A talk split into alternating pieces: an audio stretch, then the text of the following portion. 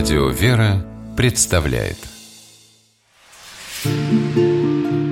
Места и люди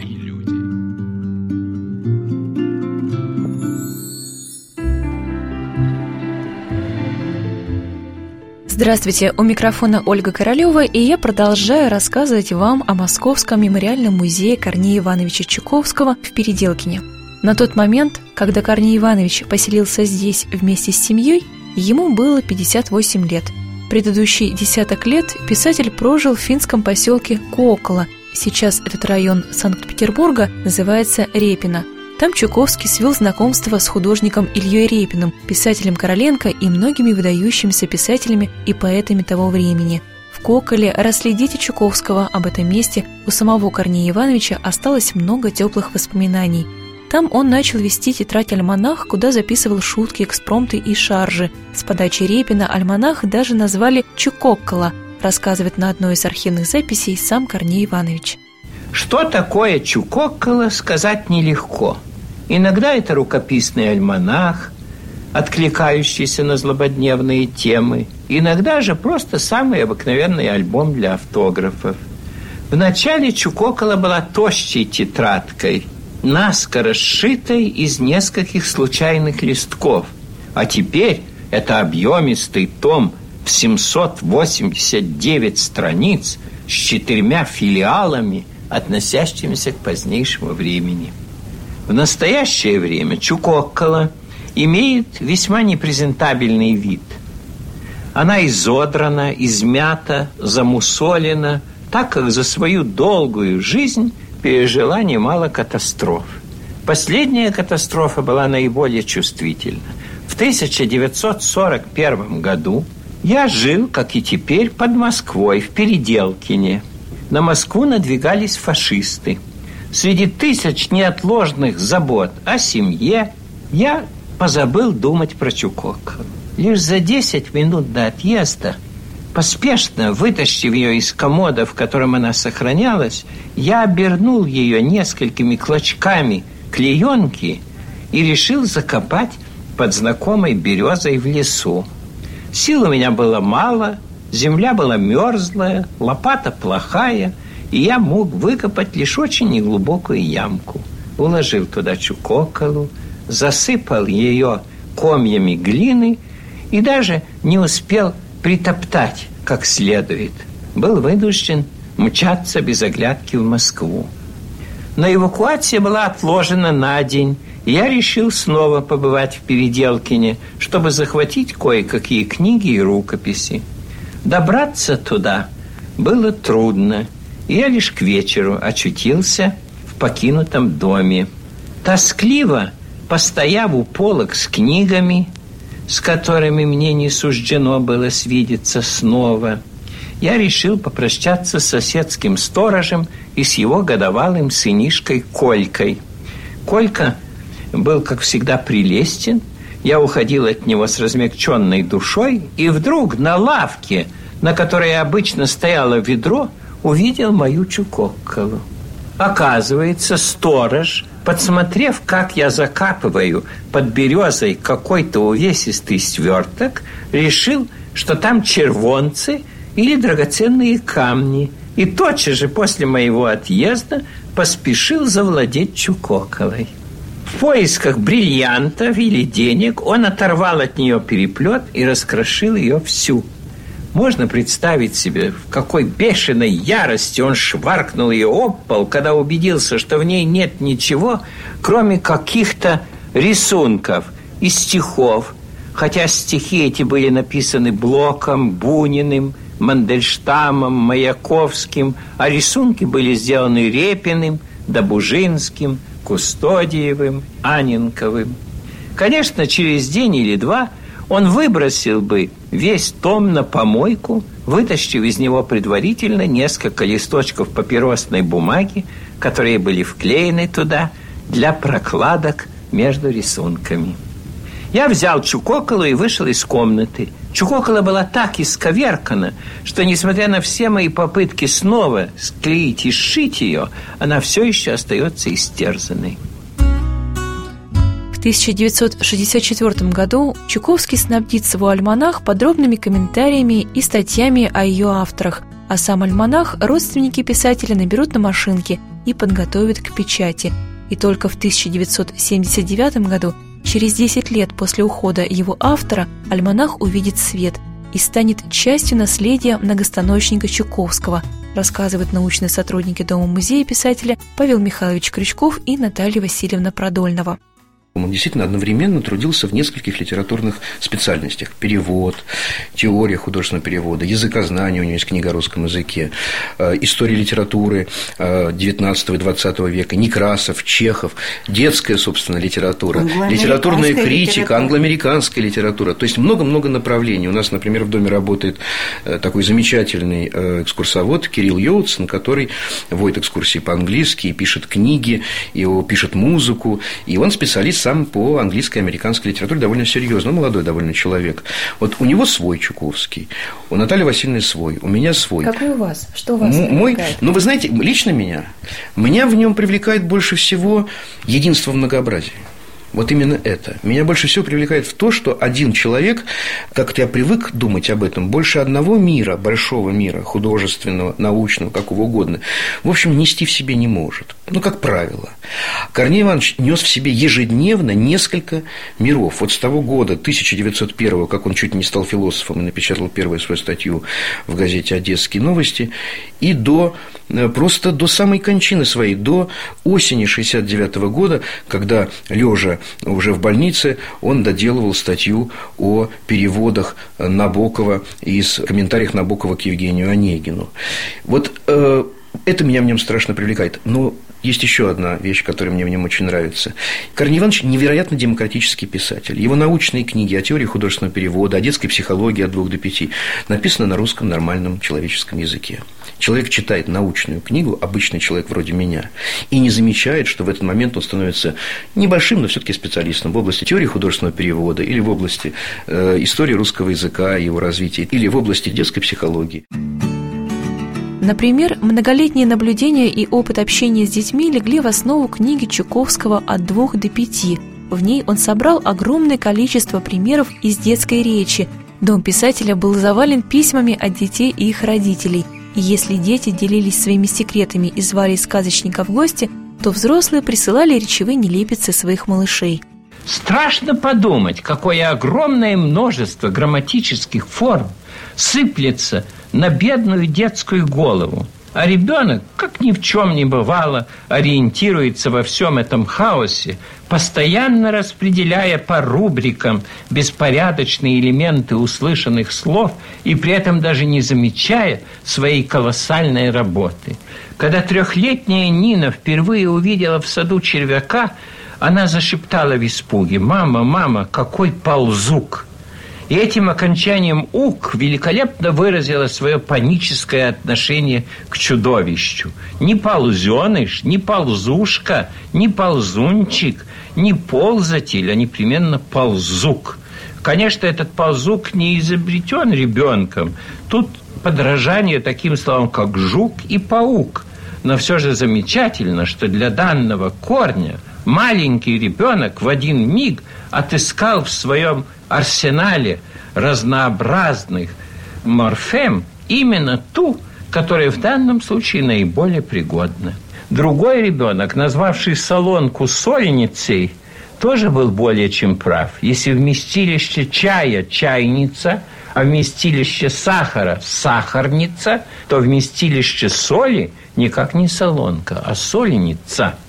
Вообще мне кажется, что начиная с двух лет – Всякий ребенок становится на короткое время гениальным лингвистом, а потом к 5-6 годам эту гениальность утрачивает.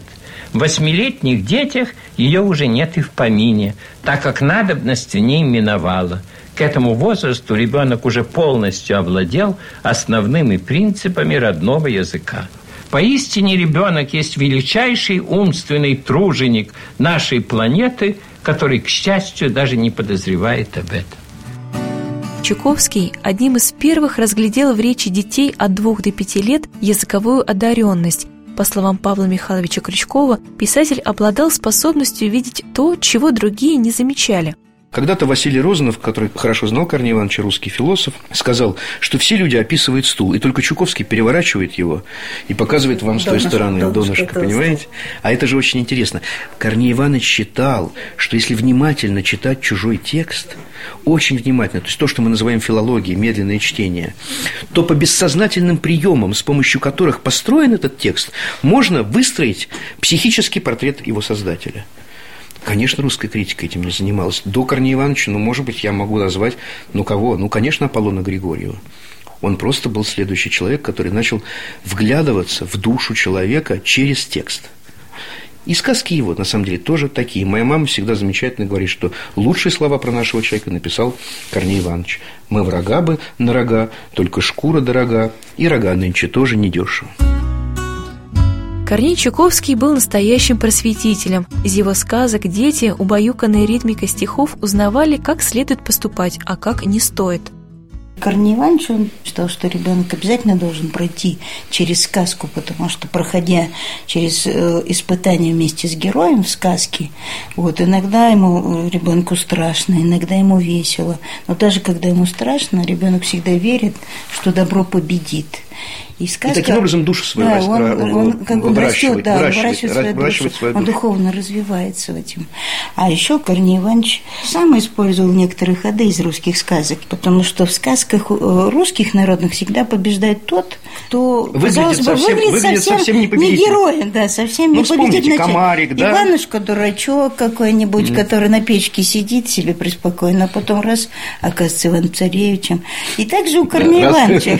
Вот. Ну, конечно, не раз и становится, но он совершает поступки, да, не особенно, да, может быть, даже для себя, да, он кому-то помогает, а потом эти люди помогают ему, и он в результате оказывается героем. И вот если вспомнить сказки Корнея Ивановича «Тараканище», «Мух-цукатуху», там всегда побеждает маленький герой, обязательно маленький герой. В то же время ни в одной народной сказке не происходит того, что случается в произведениях Чуковского, уверен протеерей Владимир Вигелянский – он вырос в писательской среде и ребенком бывал в гостях у доброго дедушки Корнея. Ну, Федорина горе, или там, я не знаю, мой дадыр, это, или телефон. Это маленькие вещи, но это целые романы, целые повести. Там заложены абсолютно христианские вещи. Вот в Корнея Ивановича Чуковского, Мух Цикатуху. Там все. Там есть доблесть, там есть жертвенность, там есть любовь как бы к такому труду, который не приносит тебе никакого прибыли. А это есть некоторые представления об обязанности и жертвенности. И, в общем, там всегда добро побеждает слово. Там преображение происходит со злыми. Они превращаются в добрых. Ни в каких сказках этого нет. А это есть у Корнея Ивановича Чуковского. Отличительная особенность сказок Чуковского еще и в том, что моральная проповедь была не явной, а скрытой – рассказывают научные сотрудники Переделкинского дома-музея Павел Крючков и Наталья Продольнова. Когда ребенок слушает сказку «Тараканище», ему читает слух, он не задумывается о том, почему звери не хотят слушать кенгуру, который пытается им объяснить, что таракан ничтожный – они говорят, уходи-ка ты отсюда, как бы не было нам худо. Это потому, что это про нас. Нам удобны наши страхи, нам удобно жить в той ситуации, которую мы уже освоили. А когда нам предлагают новую, когда нам предлагают взглянуть на какие-то события под иным углом, мы говорим, не надо, не надо, мы привыкли к старому, не трогайте нас. В этих сказках, помимо прочего, помимо вот той духовной проповеди, у них всегда есть второй план, и третий даже есть, и четвертый. Они, знаете, как шкатулка с тройным дном, правильно Который открывается с возрастом. С возрастом. Да? Сначала, то есть, когда вы становитесь, когда вы, когда вы становитесь мамой и начинаете читать, то вы просто видите то, чего вы не видели, и не нужно было вам видеть, когда вам было два года. А если вы еще при этом учительница литературы, например, да, или филолог, то вы просто приходите в некоторое изумление, потому что вы читаете того же крокодила, и там написано «И грянул бой, война, война, и вот уж ляля спасена». А ведь грянул бой, эта строчка из Полтавы. Корней Иванович был первый в детской литературе, не люблю это слово, но воспользуюсь им, первый искуснейший постмодернист. У него все его сказки наполнены, но не в лоб, вот тем, что сейчас принято называть интертекстуальностью, цитатами на всю русскую поэзию. Но оно сделано так искусно это, что вы этого сразу не видите. У меня был случай, поэтому я на всю жизнь запомнил. Я читал э, ребенку, значит, комарик у нас где? В, в, в мухе цокотухе, да, вдруг откуда-то летит маленький комарик, и в руках его горит маленький фонарик. Был человек, который занимался пушкинским окружением. И он сразу изумленно мне привел стихи Дениса Давыдова «Модных барин, духовник, маленький абатик, что в гостиных бить привык в маленький набатик». Вот эта музыка Дениса Давыдова, написанная в адрес Чаадаева, ехидное стихотворение, оказалось так замечательно, что Корней Иванович ее вплавил просто, вплавил свою муху-цокотуху. А уж когда мы тут с Натальей Васильевной, учителям старших классов, читаем это недавно сделал ленинградский поэт петербургский Александр Кушнер замечательно. Когда мы читаем коллаж кусочков из поэмы «12» и Блока и «Крокодила», а там перемешиваем строчки, и получается «Гуляет ветер, порхает снег, идут 12 человек, через болото и пески идут звериные полки, а где же Ляля, Ляли нет, от девочки пропал и след, а Катька где мертва, мертва, простреленная голова. Ах ты, Катя моя, Катя толстоморденькая, крокодилом тут гулять воспрещать». То есть полное ритмическое наложение. Сегодня на «Волнах Радио Вера» мы рассказываем вам о доме-музее Корнея Ивановича Чуковского. Все экскурсии на сегодня закончены, и научные сотрудники музея Павел Михайлович Крючков и Наталья Васильевна Продольного не спеша ведут меня по дому – я в 1990 году была на экскурсии. А она была на экскурсии. У Павла Михайловича Крючкова. Это, это была такая, на самом деле, первая встреча с... Да, я, эту экскурсию, я эту экскурсию не помню, но вот Наташа помнит. помнит. Ну, она шла где-то 4 часа. Да, мы тогда очень увлекались. Мы увлеклись очень. В моей это собственной судьбе случилось так смешно, что я сюда попал на экскурсию, когда я был первоклассником и был воспитанником местного санатория для детей с легочными заболеваниями. У меня была жуткая астма на городскую пыль асфальтную. И я здесь по несколько месяцев в санатории жил. И вот нас сюда привели. Я ничего не помню, что нам рассказывали, чего рассказывали. Я только помню, как гениально ходила звеня пружина по лестнице. Павел Михайлович держит в руках стальную пружинку и готовится запустить ее по лестнице со второго этажа. Но сперва я должна сделать то, что делали дети, пришедшие в гости к Корнею Ивановичу. Сказать «пожалуйста», причем обязательно по-английски. Это американская такая пружинка, которую ему одна, одна, одна тетка привезла, и он ее, значит, по лестнице несколько раз, может быть, даже и запускал, но я думаю, что ее вторая жизнь, настоящая, значит, появилась, когда этот дом стал домом-музеем. Please. Да, please. Нет, еще раз. Вот у нас остановился. Третий раз попробуем. Тяжелые. Надо попробовать по-русски. Хорошо. Сейчас подождем. 20 ступенек я насчитала.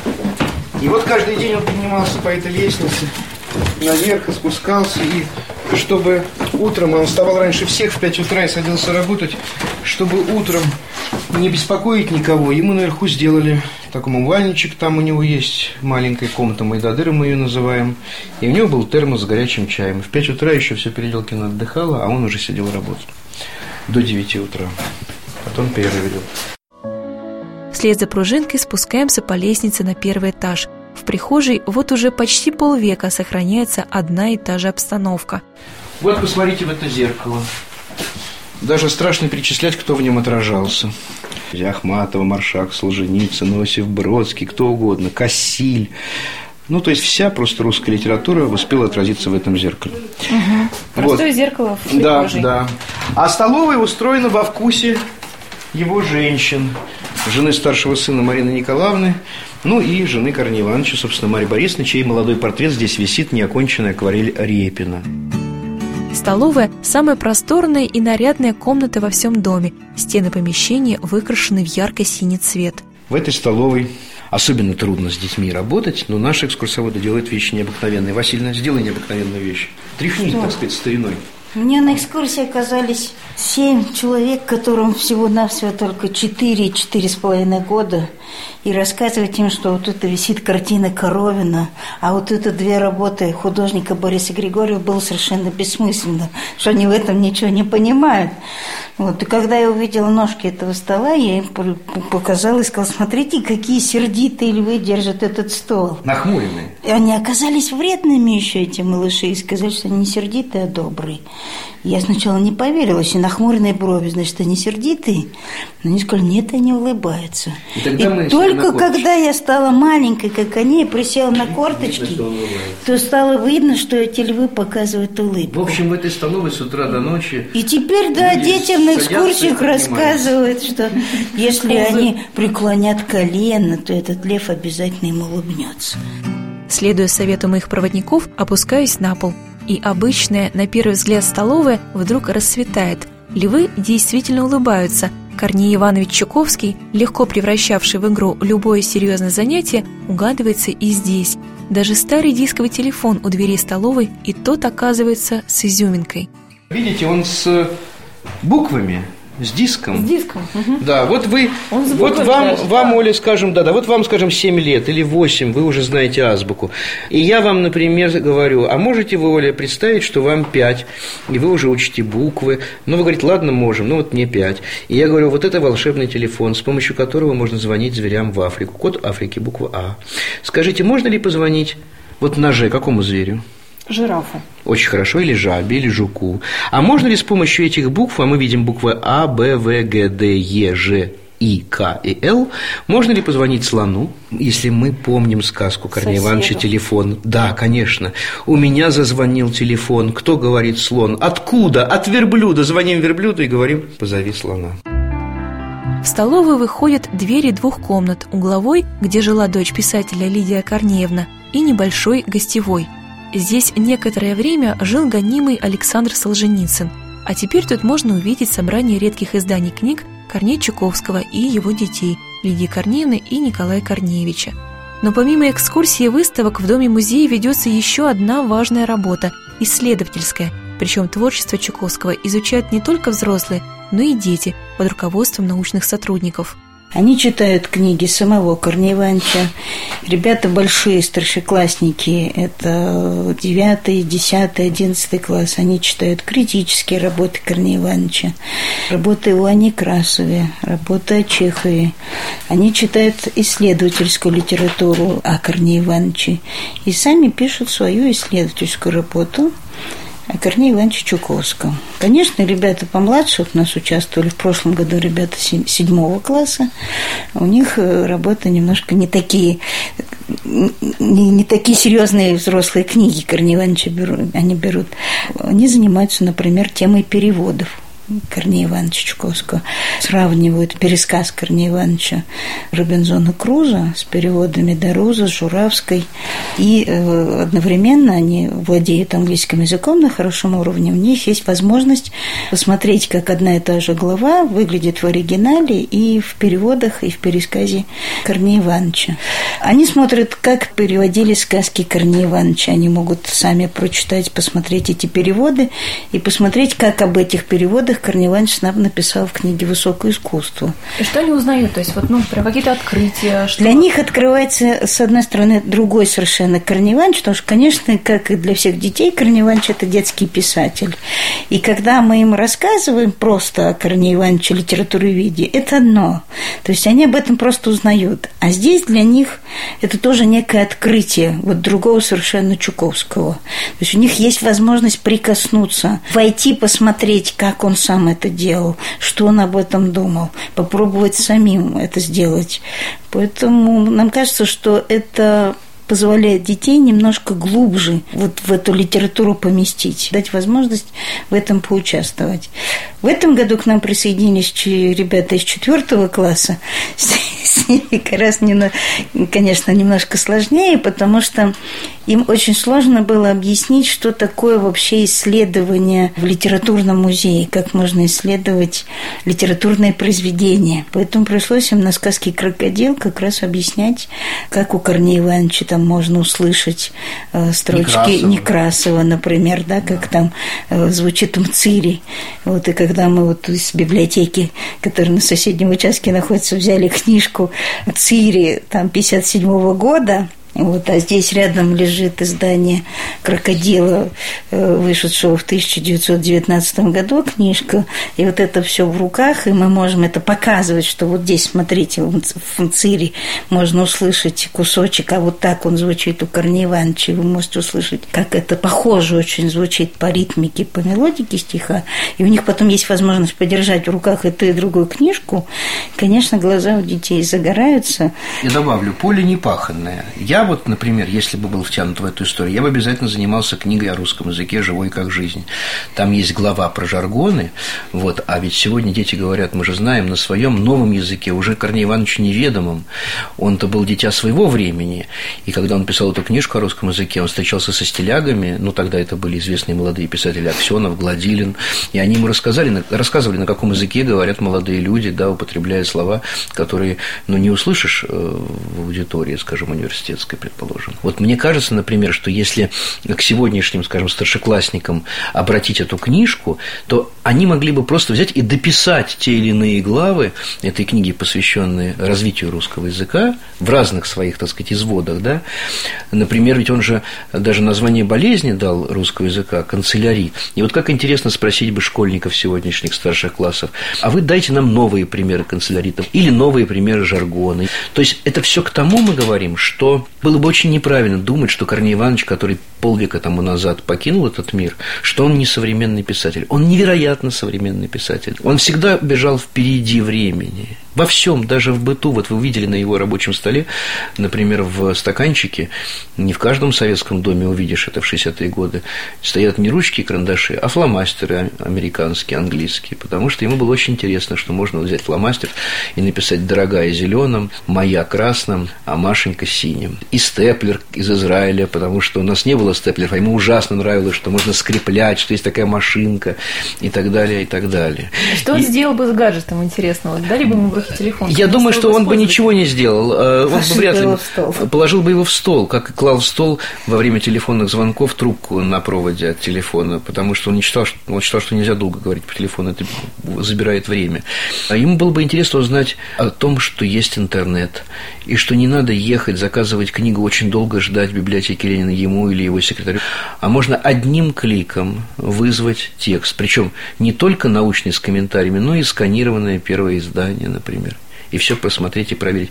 Я думаю, что он был бы обрадован и удивлен. Как ценитель времени он бы использовал. Конечно. И в то же время был бы абсолютно убит и удручен тем, что это же самое волшебное чудесное изобретение разлагает людей, опрощает людей, уплощает людей. Ведь это тоже все есть в интернете. Нам хочется, чтобы приходящие сюда школьники видели, что без всякого гаджета, без всякого интернета можно просто пройти по пяти комнатам, по четырем, и встретиться с живым человеком, которого полвека уже нет на свете. И увидеть, что это не просто человек, а это как бы несколько людей, несколько миров, да, и так далее. Вот это нам важно. Жизнь великого детского писателя, критика и публициста была драматична – Мама Екатерина Осиповна Корнейчукова воспитывала его, Колю Корнейчукова, одна, а когда он учился в пятом классе гимназии, его, как кухаркиного сына, исключили. Всю свою жизнь он занимался самообразованием, самостоятельно выучил английский язык, неплохо говорил на других европейских языках. И свою самую первую публикацию он подписал псевдонимом Корней Чуковский. Сегодня, как и при жизни, в его доме в Переделкине не умолкают детские голоса и смех – а сотрудники Дома-музея Чуковского бережно хранят атмосферу, созданную когда-то удивительным человеком, писателем и многостаночником, чтобы каждый, кто захочет, мог познакомиться поближе с дедушкой Корнеем.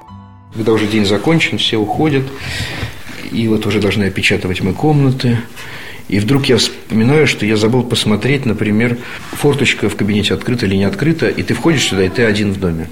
Это очень странное ощущение. Я думаю, Наталья Васильевна меня понимает. Оно совершенно не приелось. Ты идешь один сквозь этот дом, который кажется в это время гигантским, огромным миром. И, в общем, в лучшие свои минуты я испытываю большую робость и спрашиваю себя, кто я такой и по какому праву здесь оказался. Самое трудное для нас, людей, работающих здесь, это и главное самое, это помнить, что мы должны быть достойны того человека, который в этом доме с утра до ночи круглосуточно практически работал работал на слава славу русской литературы, русского языка и вообще ребенка, помимо прочего. Этому нужно соответствовать. Места и люди. Программа произведена с использованием гранта президента Российской Федерации на развитие гражданского общества, предоставленного Фондом президентских грантов.